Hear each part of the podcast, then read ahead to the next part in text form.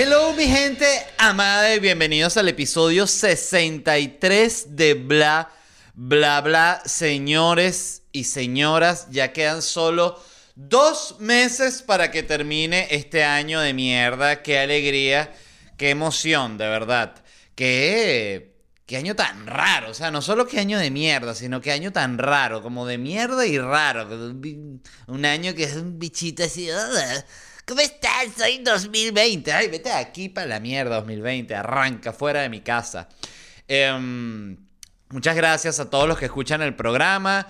Los amo. Quiero recordarles rápidamente mis próximos shows de stand-up. El 21 de noviembre va a ser la última presentación online de Felicidad Stand-up Comedy. Luego quedan unas cuantas que voy a estar yo ahí presencial, unas cuantas de gira, pero esta va a ser la última online, el 21 de noviembre. Les explico rápidamente, hay dos horarios de transmisión, el horario de Europa y el horario de América. El horario de Europa es a las 8 pm hora de Madrid y el horario de América es a las 8 pm hora de Miami. Usted ingresa en ledvarela.com, ahí, meta, ledvarela.com, eso.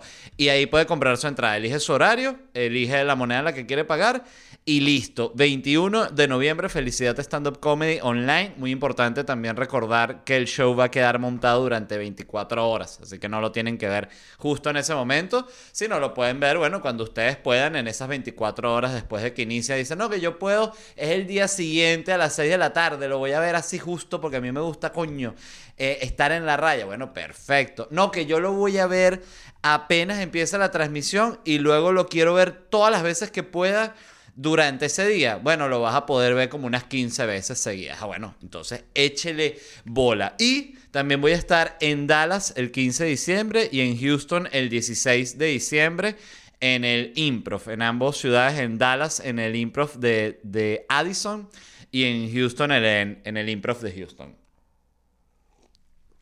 15 y 16 de diciembre. Esas entradas eh, las consiguen en la página del Improv. Pueden poner Led Varela Improv Dallas y ahí les va a salir. Em, hoy les voy a hablar de un solo tema que me interesaba mucho, que es la psicología de masas.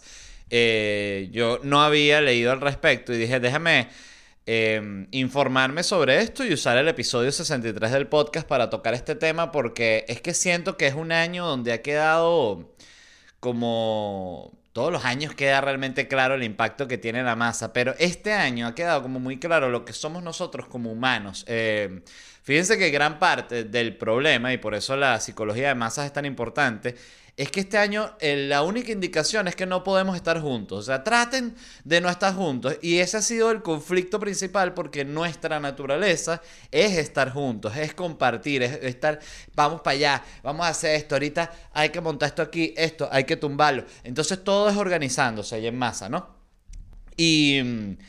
Lo primero es que una masa es una, la definición exacta, es una agrupación numerosa de personas, animales o cosas de la misma naturaleza. Es decir, tú puedes tener una masa de chinos, puedes tener una masa de gatos, que tú dices, no, y los gatos no se asustan cuando ven a los chinos. Nada que ver, esos son prejuicios, por favor.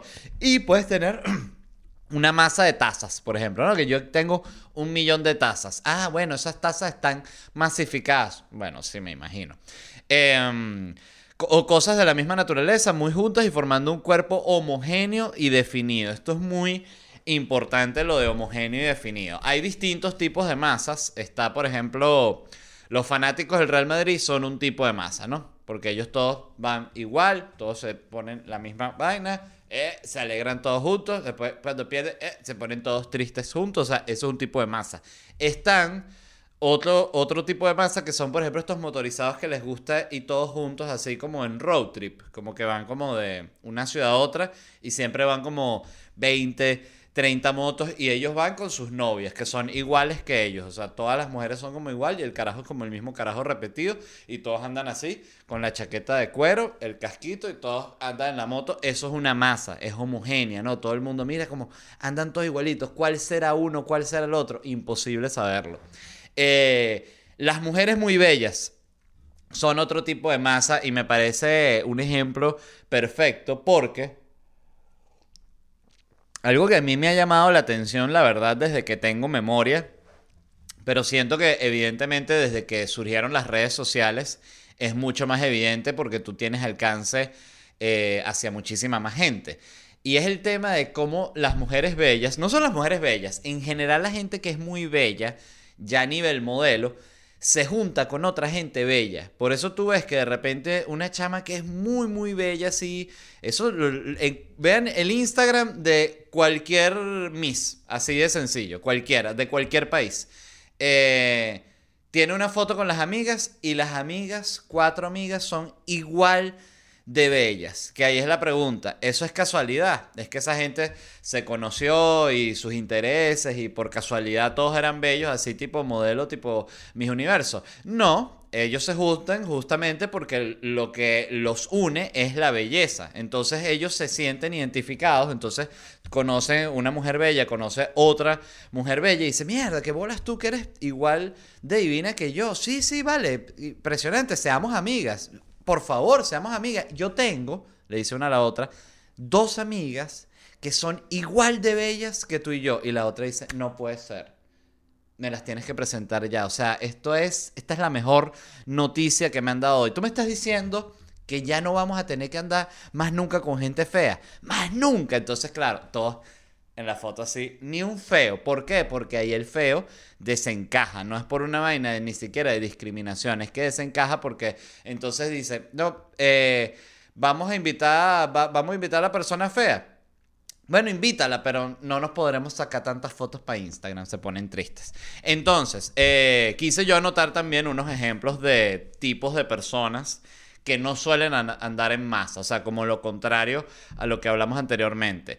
Y de primero menciono, fíjense, una, uno de los temas de los que siempre hablamos aquí en bla bla bla, los mendigos no suelen andar en masa. De hecho, el mendigo suele andar solo y de repente en la zona donde ellos duermen y donde hacen el, hábitat natural del, mendigo, que suele ser debajo de las autopistas, tú ves que de repente hay unos tres mendigos. Pueden hablar tres, cuatro mendigos. Evidentemente existe también la orgía de mendigos. Yo no la he visto, pero tiene que existir. No hay forma de que no exista. Entonces ya la orgía de mendigos sí tendrá mayor cantidad y quizás eh, me atrevería a decir que la masa de mendigos se consigue es justamente únicamente en la orgía mendiga. Pero bueno, eh, volviendo al tema, el mendigo suele ir solo, no anda en masa. O sea, si tú estás en la calle y vienen 15 mendigos corriendo hacia ti, tú sabes que tú estás en un problema, ¿no? O sea, si viene un solo mendigo, ya dices, epa, ¿qué pasa? Pero 15, tú dices, ah, una masa de mendigos, esto es muy peligroso.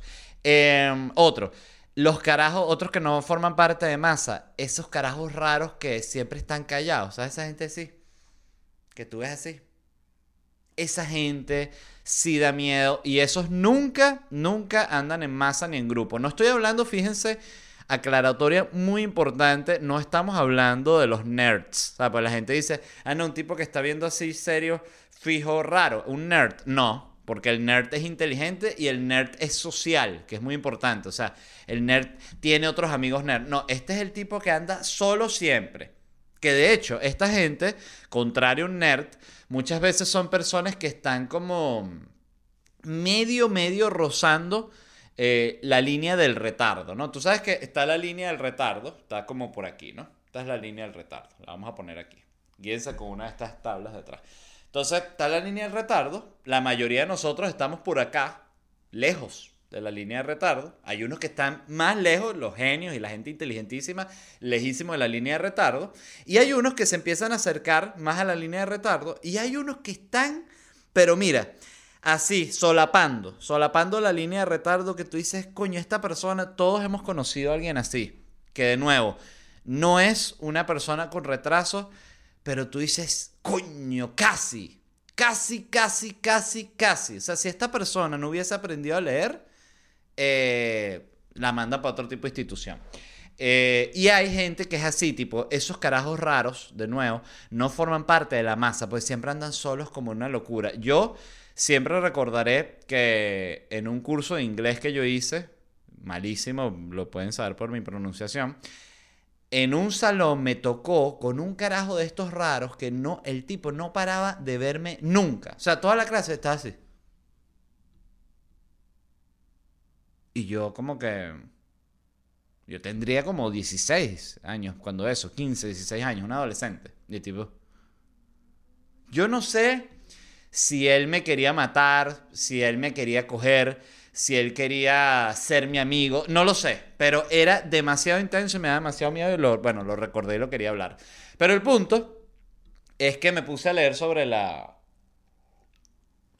la psicología de masas y hay como, vamos a decir, el ABC de la psicología de masas, ¿no? Que son como las tres áreas fundamentales. La primera es la naturaleza social de los individuos, que es el comportamiento de las personas, viene marcado por sus genes biológicos y su costumbre cultural. Esto es obvio, ¿no? No hay que indagar mucho. O sea, si tú eres un hombre argentino, tu comportamiento va a ser diferente a si eres una mujer nigeriana. O sea, y eso no es, quizás hay alguna mujer eh, nigeriana que tenga una actitud tipo como de un hombre argentino. Quizás existe, pero lo más probable es que sean bien distintos, ¿no? El segundo aspecto es que la relación del individuo con los demás, o sea, la conducta de los seres humanos viene influenciada por el contagio que adquieren de los demás grupos colectivos. Estos tienden a hacer las mismas acciones que ven en los demás, por eso al tener relaciones con ellos suelen actuar comportándose de manera similar. Esto también es bastante claro, esta es la razón por la cual nos vestimos bastante parecido eh, mm, en general nos peinamos bastante parecido. O sea, tú ves que mm, de repente si hay alguien que se lanza un moicano, una puyúa, unos colores locos y tal, pero en general, en general, la gran, gran mayoría de la gente, todo el mundo tiene más o menos el mismo corte de pelo, todo el mundo, como el, un momento en el que eso fue demasiado claro fue en los años 2000 cuando estaba pegadísima la serie Friends el, Rachel, el corte de pelo de Rachel que se lanzó Jennifer Aniston, que ese corte, bueno, lo usaron todas las evas del planeta. Impresionante, fue una cosa absurda. Entonces son eso, la gente empieza como a imitar estas cosas como para encajar, como, ah, tú usas el pelito así con la pollinita, yo también quiero pollinita, así está igual, los dos con la pollinita. Hey, it's Kaylee Cuoco for Priceline. Ready to go to your happy place for a happy price? Well, why didn't you say so? Just download the Priceline app right now and save up to 60% on hotels. So, whether it's Cousin Kevin's Kazoo concert in Kansas City, go Kevin, or Becky's Bachelorette Bash in Bermuda, you never have to miss a trip ever again. So, download the Priceline app today. Your savings are waiting. Go to your happy place for a happy price. Go to your happy price, Priceline. Es eso, es interesante cómo funciona. Los carros ahora son todos iguales. Yo creo que siempre fueron iguales, pero a mí me impresiona. Yo me asomo desde la, el balcón de mi casa y tú ves los carros en la, la cola que se hace enfrente y no, no los puedes distinguir uno del otro. O sea, todos son gris, azul oscuro, negro y ya. O sea, de repente ves un carro amarillo, un carro rojo, casi siempre un carro deportivo que es como donde se permite la locura. Ay, sí, este como un Lamborghini puede ser verde manzana. Ah, pero si yo quiero el, un, cualquier verga, un Ford Focus verde manzana, no, ese no se puede. Entonces, eh, es interesante cómo funciona y cómo hacemos todas estas... Eh, tomamos todas estas decisiones que son estéticas, básicamente como para poder pertenecer. Eh, y la tercera es la representación de la vida en sociedad. Al verse presionados por los demás grupos sociales, las personas acaban cediendo ante una idea dominante. Una vez que el individuo forma parte de este grupo colectivo, se deja llevar por los sentimientos y se une a estos, dejando de lado sus hábitos anteriores sin cuestionarse si son correctos o no. Esto también siento que un buen ejemplo del cómo funciona esto de la idea dominante es lo que le pasa a, yo diría, gran parte de la gente que decide ser artista. Por ejemplo, si tú decides ser un ilustrador o un dibujante, tú vas a tener, y esto yo me, me lo apuesto, es muy, muy probable, a no ser que tú seas hijo también de pintores y de artistas, y ahí sí es distinto. Pero es muy, muy probable que si tú dices, yo quiero ser dibujante de anime, eh, vas a tener demasiada gente que te va a decir que no lo hagas. Eh, amigos, familiares, gente de, de- tu colegio, con la que tú trabajas, todo el mundo, o sea, todo el mundo va a decir, es que eso no da, y eso y cómo vas a hacer, tienes entonces que, será irte para Japón, ah, ¿cómo vas a hacer tu pa-?" Te empiezan a dar mil razones por la cual no lo puedes hacer. En cambio, si tú dices que vas a estudiar ingeniería o medicina, es como, ay, qué bueno. Qué alegría que él quiere estudiar medicina y no ser un dibujante asqueroso. Es algo así. Hay mucho, hay mucho prejuicio y al haber prejuicio, todo hay como esta opinión masificada que es igual y que apunta a estas cosas, ¿no? Em, ahora, Cosas que unen a la masa. Esto me pareció sumamente interesante, ¿no? El primero es el sentimiento de poder invisible. El hombre deja de lado sus responsabilidades ya que los sentimientos le unen a una masa que se expresa de forma anónima. Yo creo que esto pasa también mucho cuando queda claro cuando hay un saqueo un linchamiento, que es cuando tú ves que el individuo eh, en el calor del momento y como está justamente con la masa, se atreve sin ningún tipo de problema a hacer algo ilegal, porque es como que, bueno, pero es que es ilegal, pero es todo el grupo. Entonces, si es todo el grupo, no es ilegal. Hay algo como, pasa eso con la masa, como que si todos están robando... mm, no es ilegal porque es que ya todo el mundo está robando, entonces nadie no, no robó. ¿Sí me entienden? Algo así. Es como que se adapta la, la- moralidad eh, en base a esto. Es muy interesante. Em,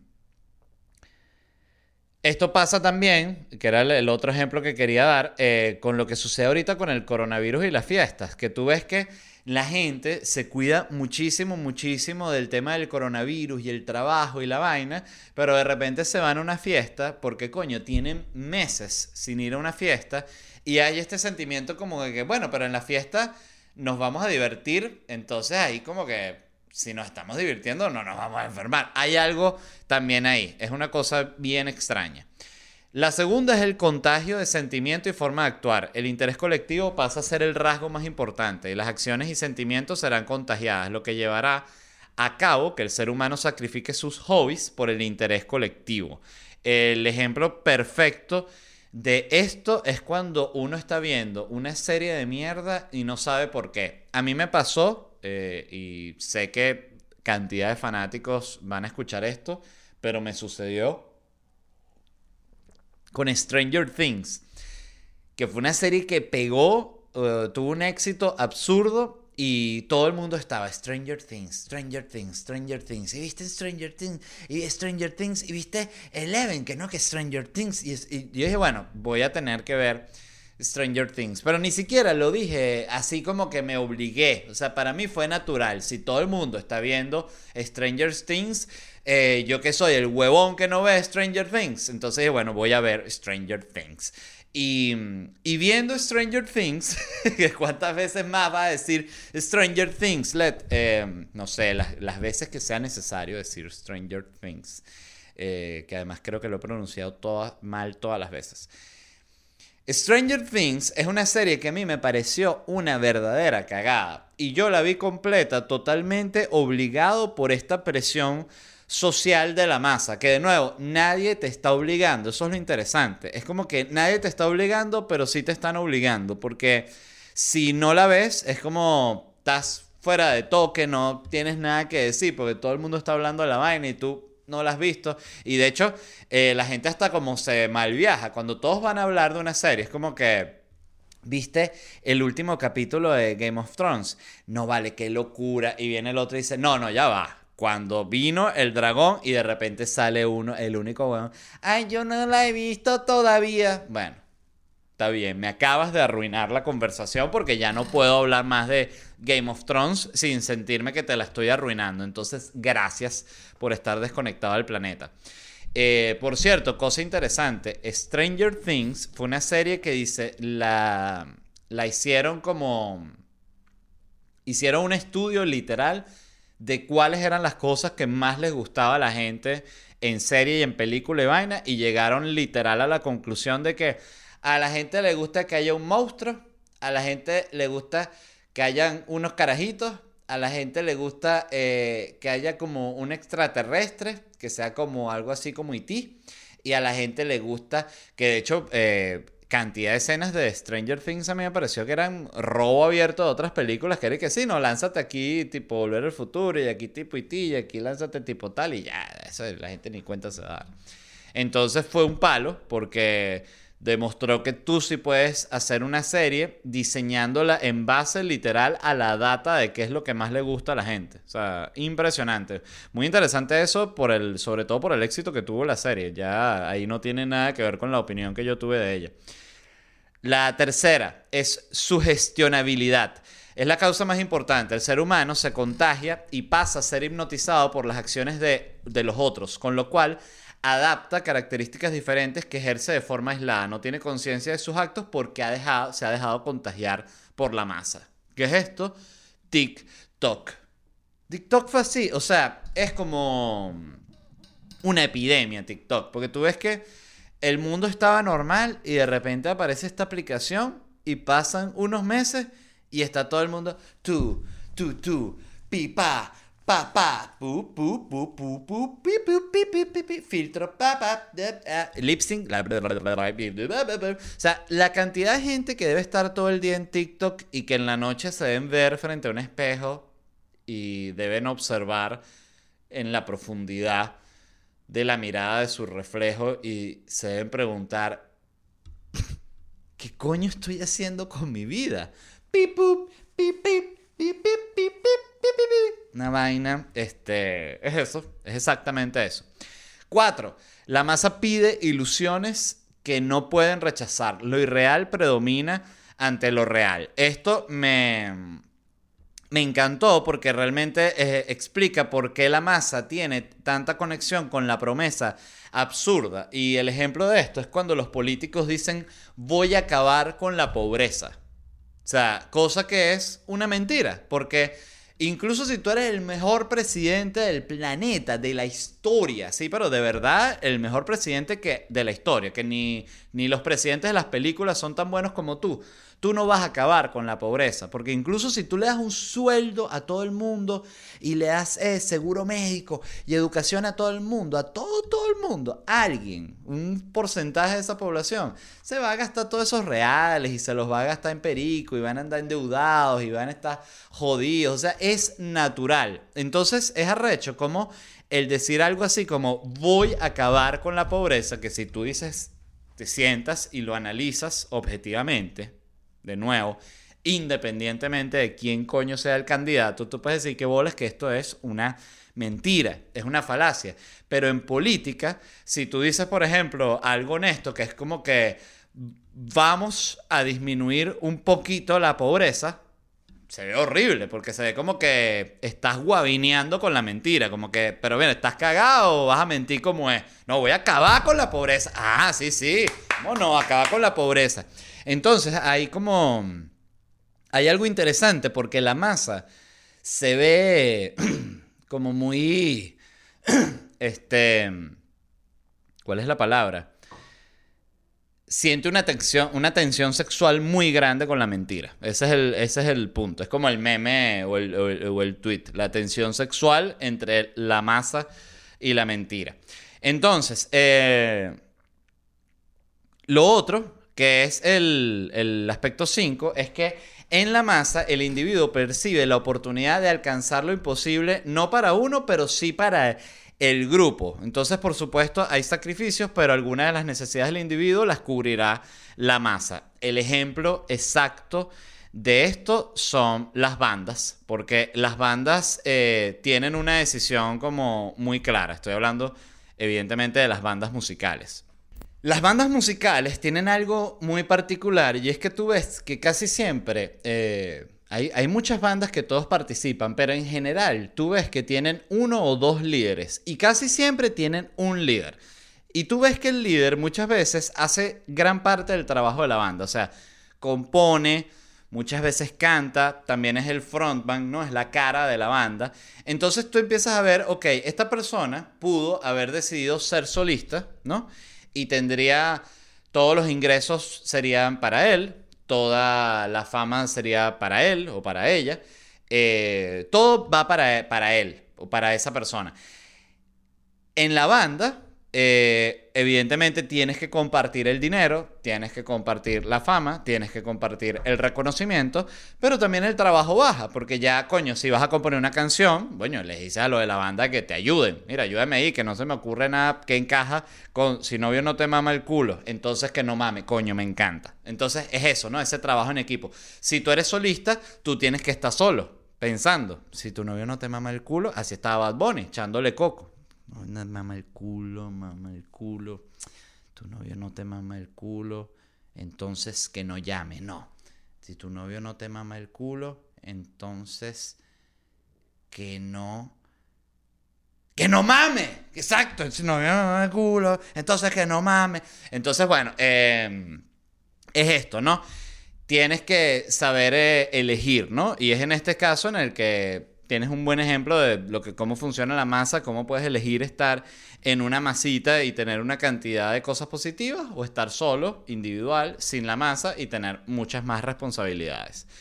Eh, ahora vamos con las características negativas de la masa, ¿no? Que para mí, eh, yo diría que las características en su mayoría son negativas de la masa, pero pero bueno, también tiene sus cositas positivas. La masa logra cosas a veces como, no sé, construir las pirámides y vainas así. En la masa no existe, un, eh, no existe sino un líder. Y este presenta cualidades como fuerte personalidad, una creencia marcada y voluntad poderosa. Los grupos colectivos se sienten atraídos por el prestigio que presenta un líder. Si el jefe perdiese ese prestigio, decepcionaría a la masa, ya que el prestigio no lo tiene cualquiera.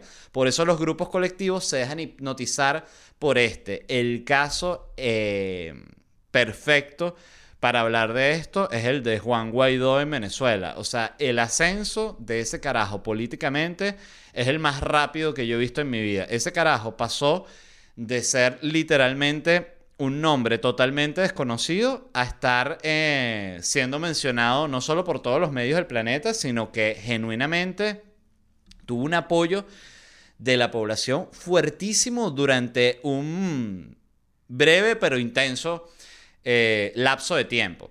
Y me llamó mucho la atención porque tú pudiste, se pudo ver con Guaidó cómo se le armó este, todo este, vamos a decir, como esta plataforma, ¿no? En la cual, este es el líder, este va a ser eh, proclamado el presidente, esto va reconocimiento internacional, después vamos a llamar esto, todo esto, todo, y parecía que estaba funcionando perfecto, y el ascenso del carajo era una locura. Y de repente, el prestigio. La gente se decepcionó, los tiempos no fueron como se quería, y él se va para la mierda, Guaidó, en dos segundos. O sea, y así tan rápido como subió, bajó a la misma velocidad. De hecho, a mí me impresionó que el otro día yo pregunté en un tweet, a mí me encanta hacer preguntas en Twitter para ver qué dice la gente, porque la, la verdad es una buena forma de enterarse de huevonadas. Y pregunté, ¿quién es el líder de la oposición venezolana? Y ni una sola persona respondió Guaidó. Y el tweet tuvo, ya les voy a decir cuántas preguntas, para que ahí tengan un una idea más o menos de, lo grave que es eh, esto. Ya les voy a decir, un segundo, esto lo tuiteé hace muy, muy poco. ¿Quién lidera la oposición venezolana? Tiene 891 respuestas del tweet, ni una sola decía Guaidó. Eh, quizás alguna hay ahorita que diga Guaidó, pero la cosa es que es inexistente. Y, por si alguien tiene curiosidad, la mayoría de las respuestas fue el huevo. ¿Quién es el líder de la oposición venezolana? Todo el mundo. El huevo. Que ahí ves que ya lo. Como están los venezolanos con el tema político, que es que ya no pueden ni siquiera responder en serio. Ya es que. El huevo, el huevo. El huevo. ¿Quién va a acabar con la dictadura? El huevo. El huevo pelado. El huevo enmascarado. Entonces, este. ¿Qué decía Freud sobre la masa? Eh, Freud es este, el psicólogo famoso que decía que, que todo era porque la gente se quería coger a la mamá. Eh, la principal crítica que tiene Freud hacia la masa va referida al hecho de que un individuo debe descuidarse a sí mismo en el momento en el que se une a un grupo colectivo, ya que todos deben ser iguales y poseer lo mismo, y el ser humano debe tener la posibilidad de elegir lo que quiere, desea y piensa. Esta vaina me pareció fundamental y me encantó, porque siento que ahorita, coño, todo te quieren obligar, o sea, tienes que pensar así eh, entonces tú dices, no, no me gusta así. Ah, bueno, entonces si no es así, tienes que ser así. Coño, pero entonces esto tampoco. No, Eso no es así. O es así o es así. ¿Quieres esto o quieres esto? ¿Cuál de estas dos quieres? No, bueno, coño. No sé, verga, no me gusta ninguna. Ah, no. Así no. Así no. Entonces, eh, es bien ladilla. Es un momento bien, bien ladilla. Eh, todo esto que dice Freud me parece que tiene bastante lógica porque sí, tú tienes que dejar muchas cosas de, tu, de lo que tú piensas individualmente si quieres aceptar eh, o encajar en, en una masa. Él dice también que hay algo llamado como que él bautiza las masas artificiales, que él pone ejemplo la iglesia, la iglesia y el ejército, por ser, ah, por cierto, ya el Papa dijo que, que no, que lo sacaron de contexto y que prohibía la mariquera. Este, y dice, él toma la iglesia y el ejército por ser masas de alto grado de organización y duraderas en el tiempo. En dichas masas se emplea cierta compulsión externa para prevenir su disolución e impedir alteraciones de lo estructurado. Por regla general, no se quiere preguntar al individuo si quiere ingresar en una masa de esa índole, ni se lo deja su libre elección. Es que no puede ser mejor el ejemplo. O sea, si tú, el catolicismo, tú agarras, la gente agarra un bebé y lo bautiza. Nadie le pregunta al bebé, mira bebé, tú quieres creer en Dios, tú quieres estar bautizado, quieres ir para el limbo. No, la gente dice, bautízame al bebé, porque si no el bebé se me va para el limbo si se muere, ¿no? Entonces la gente queda con ese sentimiento de culpa si queda el bebé en el limbo. Entonces, pero lo interesante y lo curioso es que nunca se le pregunta al bebé si el bebé quiere ser bautizado. El bebé es, usted ahorita es de esta religión, bebé. Se le echa el agüita. Lo mismo con el ejército. Los países que tienen la, la recluta, que te agarran y te meten en el ejército, y de nuevo, no hay discusión. Tú estás tranquilo por la calle, vas para tu trabajo. ¡Epa, señor! Venga para acá. Vengo que va. Un fusil. Entonces es ese tema. No te dan la oportunidad. Evidentemente, salirse del ejército, tengo entendido, bueno, es un megapeo, porque si te sales estando en, en acción, en misión, eres un desertor. Salirte de la iglesia es mucho más fácil, porque para salirte de la iglesia simplemente dejas de ir a misa. Pero eh, si tú te quieres salir de la iglesia, así, pero salido como oficial, tipo, mira, quiero que estar desbautizado, no desbautizado, pero sáquenme de sus papeles y yo ya no formo parte de la iglesia católica, eso sí es un peo que tienes que llenar unos papeles y toda la cuestión.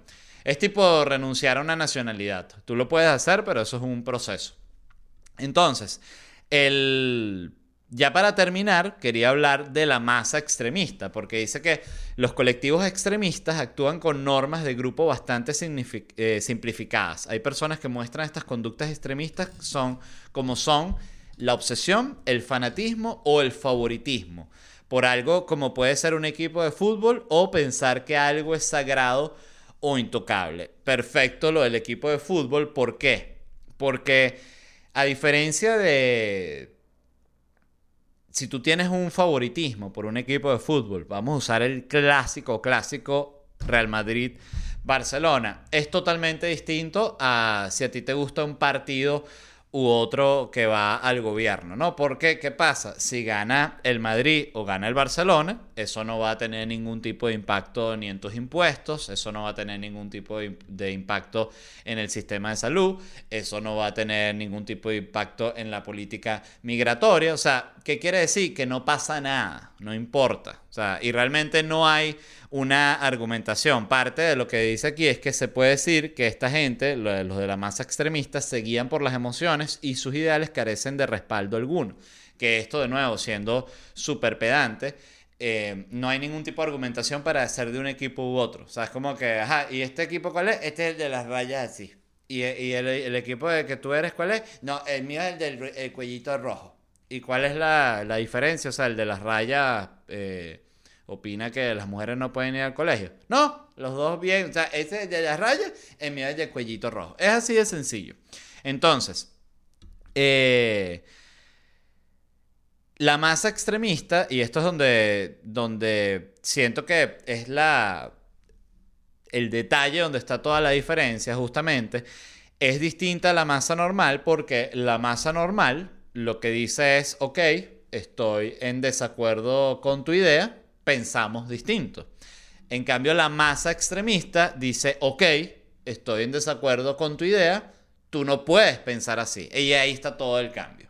Entonces, porque justamente está el tema de la, de la imposición. Yo siento que lo que está pasando en, en Francia. Me imagino que están enterados que han tenido unos sucesos de terrorismo relacionado al extremismo islámico. Y me ha parecido bien, bien interesante lo que está sucediendo allá, a la vez que preocupante, porque eh, he leído ya artículos que hablan de la islamofobia. O sea, a un tipo, eh, que fue lo que sucedió, él mostró unas caricaturas de Mahoma. El Islam tiene esta regla de que tú no puedes hacer caricaturas de Mahoma, no puedes hacer dibujos, representaciones de ningún tipo de Mahoma. Este tipo mostró las caricaturas como una especie de... No sé si él estaba hablando de, de libertad de expresión, pero está sobre ese tema. O sea, esto lo voy a mostrar porque aquí hay libertad de expresión y se puede mostrar. Al tipo lo decapitaron.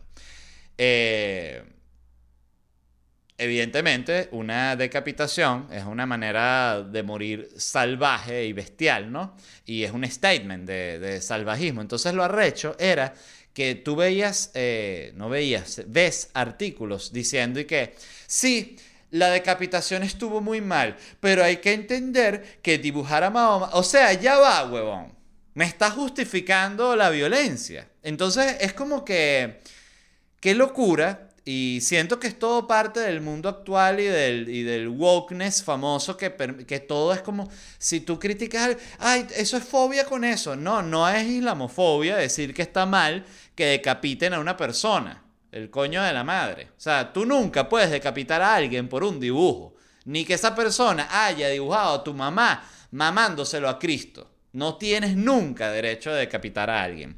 Entonces me, me ha enfermado ver cómo en prensa normal, esto de hecho el artículo que leí estaba en el país, diciendo así abiertamente, no hablando de la decapitación, que eso es lo otro, o sea, para ti es más importante la islamofobia que la decapitación. Entonces es como, es muy raro, de verdad es muy, muy, muy, muy raro.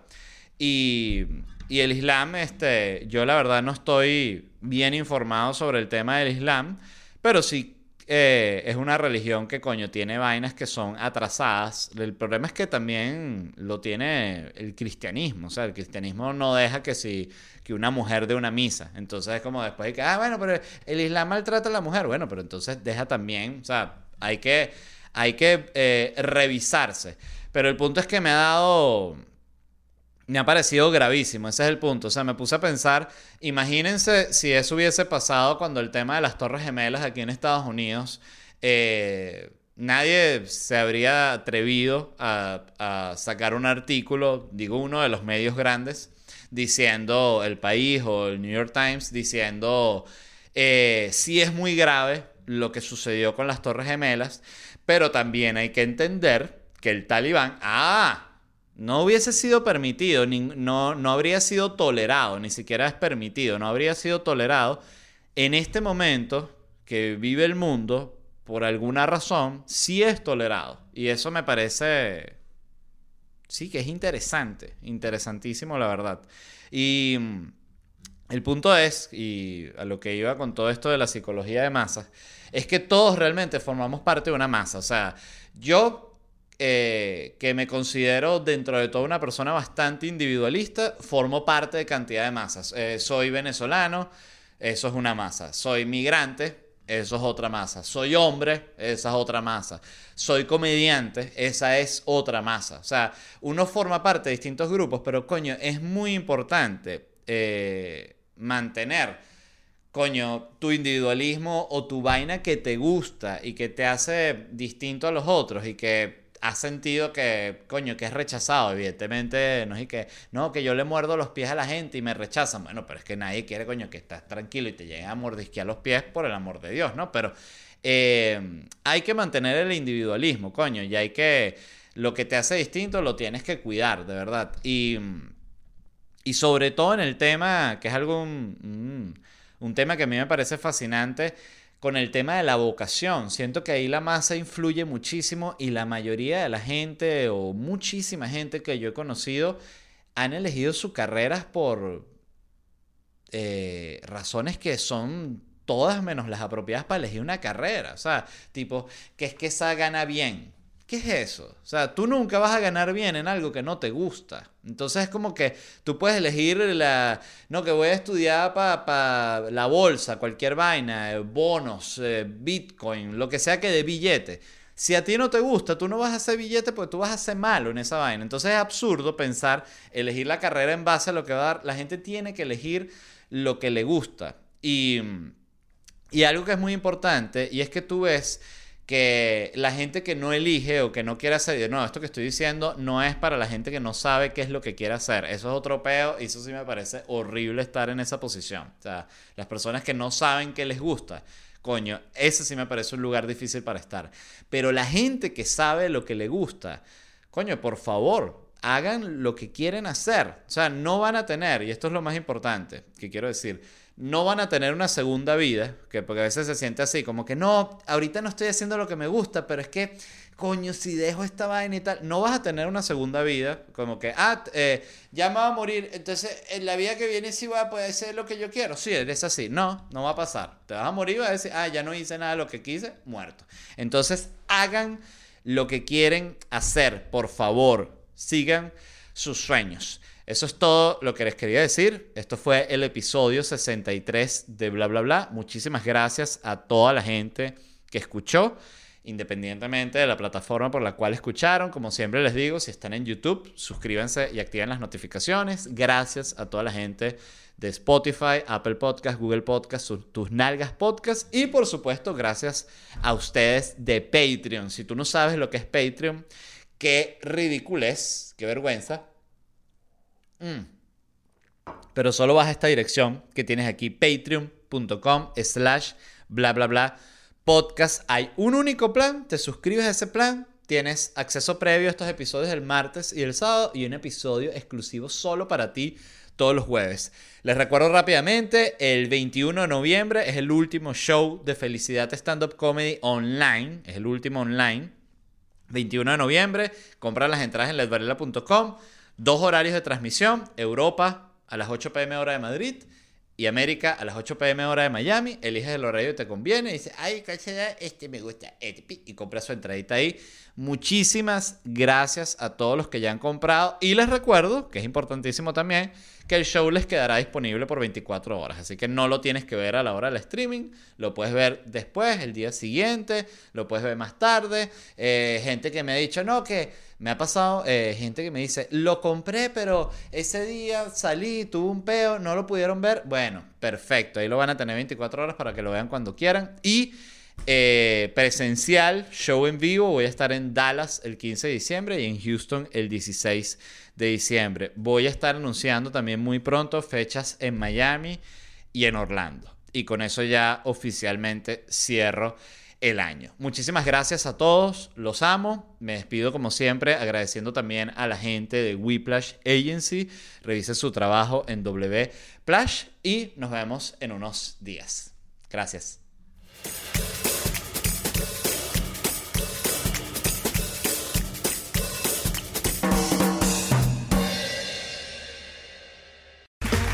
Okay, round two. Name something that's not boring. A laundry? Ooh, a book club. Computer solitaire, huh? Ah, oh, sorry, we were looking for Chumba Casino. That's right. ChumbaCasino.com has over 100 casino style games. Join today and play for free for your chance to redeem some serious prizes. ChumbaCasino.com. No purchase necessary. Full prohibited by law. 18 plus terms and conditions apply. See website for details. ¿Estás listo para convertir tus mejores ideas en un negocio en línea exitoso? Te presentamos Shopify. Tal vez no lo sabías, pero nuestro podcast More Than Mamis es un negocio y lo empezamos por supuesto para desahogarnos y hablar sobre la maternidad, no para convertirnos en expertas de ventas y del e-commerce. Así que sí, necesitábamos ayuda para vender nuestro merch y poner en marcha nuestra tienda. ¿Y cómo suena con Shopify?